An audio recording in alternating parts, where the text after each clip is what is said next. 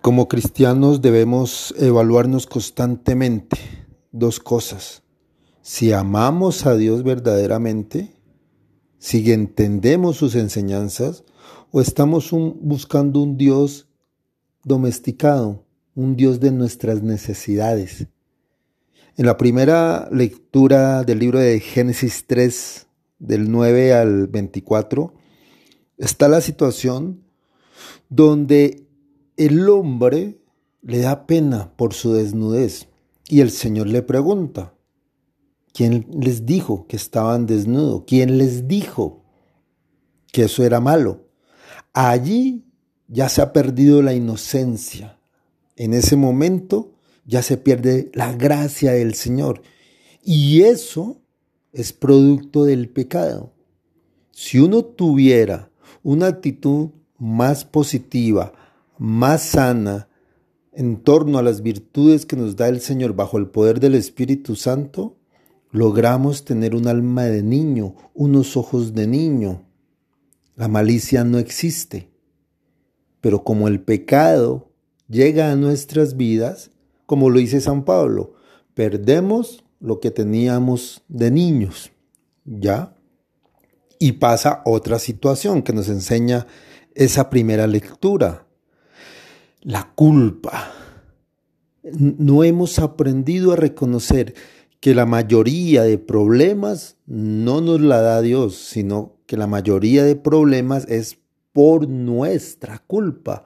Por eso en el yo pecador siempre nos golpeamos el pecho diciendo, por mi culpa, por mi culpa, por mi gran culpa.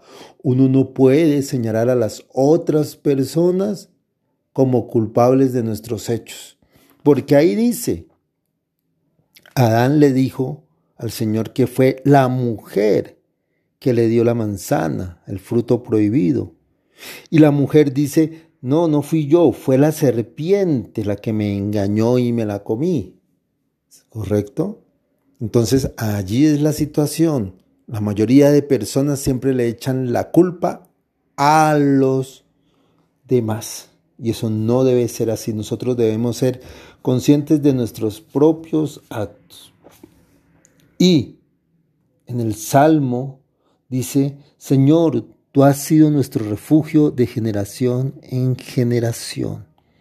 Nosotros siempre debemos sembrar en cada momento la bella semilla del cristianismo, del catolicismo, en cada uno de los corazones de las personas que nos rodean. Eso debemos hacerlo de manera constante, bajo la tarea de la evangelización.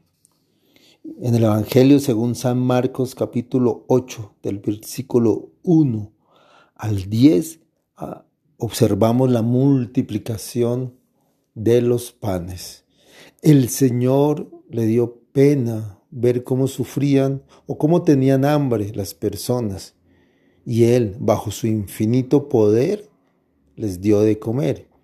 Pero evaluémonos cuántas veces buscamos únicamente al Señor quejándonos, cuántas veces lo ubicamos únicamente pidiéndole favores y casi nunca tenemos tiempo para darle gracias al Señor, decirle gracias por todo lo que nos da a diario, sino que es quejándonos, llegamos y únicamente buscamos al Señor cuando tenemos necesidades. Allí es donde tenemos que evaluar. Porque mucha gente en ese momento seguía a Jesús únicamente porque les daba de comer. Solamente eso. No les importaba la palabra. A muy pocos sí les interesaba. Entonces, ojalá seamos esos pocos cristianos que buscamos al Señor no por necesidades, sino por amor, por aprender y ser cada día mejores cristianos.